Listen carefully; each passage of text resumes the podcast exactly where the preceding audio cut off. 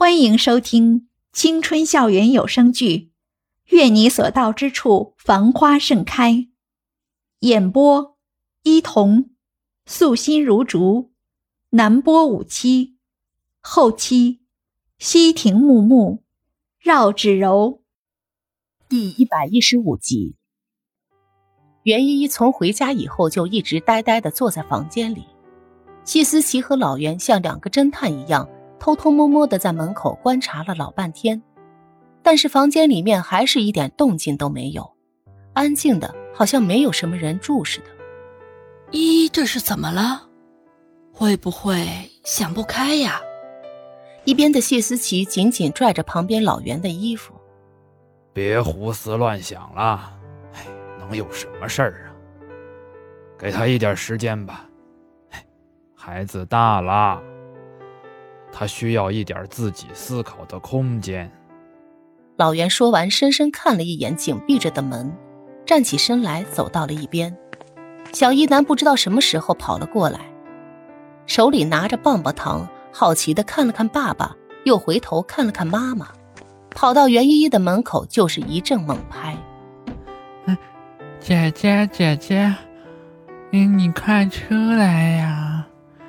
我这里有一个好大好大的棒棒糖，嗯，我一个人吃不完，嗯，你帮我吃一下好不好呀？姐姐。旁边的谢思琪和老袁惊得说不出话来。没想到只有两岁多的小一男，反正老袁看看自己，又看看一边傻愣着和自己一样的老婆，他想肯定不是遗传他俩中的任何一个。一男一边用力的拍着门，一边大声的叫着：“姐姐，嗯，姐姐。”稚嫩的声音不断的隔着门板传进袁依依的耳朵里。就在袁依依准备起身开门的时候，窗户那边。却突然传来了一阵响动。袁依依蹑手蹑脚的走过去，心想：难道是家里进贼了？袁依依家住的楼层比较低，而且建筑又是老旧的风格。因为外面有一个阳台的原因，经常会有楼下的邻居报警，说自己家里又有小偷光顾了。正当他满心胡思乱想的时候，一个人的脸。却突然从窗户处伸了过来，袁一吓得轻声尖叫起来，因为自己从小到大还没有经历过这种情况。他一下子感觉自己有点手脚发软，六神无主。一男奶声奶气的声音还在外面叫着姐姐，被吓坏了的袁一却是怎么都挪不动脚步去开门。呆愣了下，袁依依也不知道哪里来的力气。拿起旁边桌上的一只瓶子，就朝着窗口处的人影扔了过去。随后，他只听得到一声惨叫。很快，窗户那边就恢复了安静。看着破了一个大洞的窗子，他起身叹了一口气，缓缓地走到了门口，打开了门。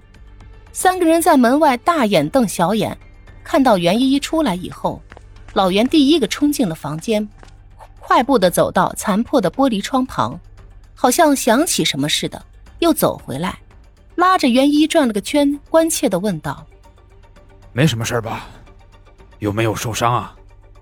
袁依依轻轻扶开了老袁的手，疑惑的看着老袁说：“怎么，你对我家进小偷这种事这么淡定吗？”“哦，这种事情，反正又不是一次两次了。”只要你能平安无事，什么事儿无所谓的。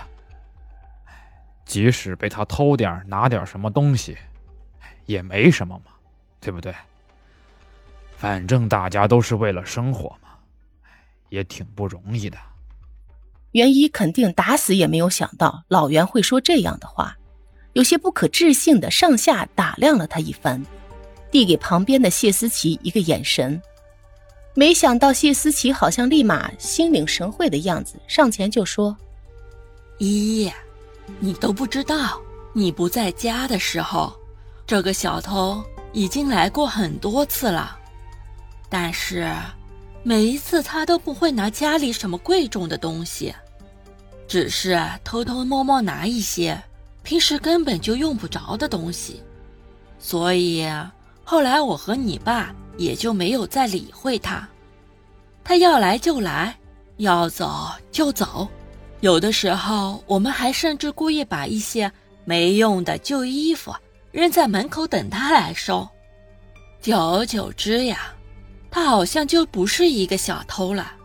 而是一个来回收废旧物品的人。这下龙道元依依瞠目结舌了。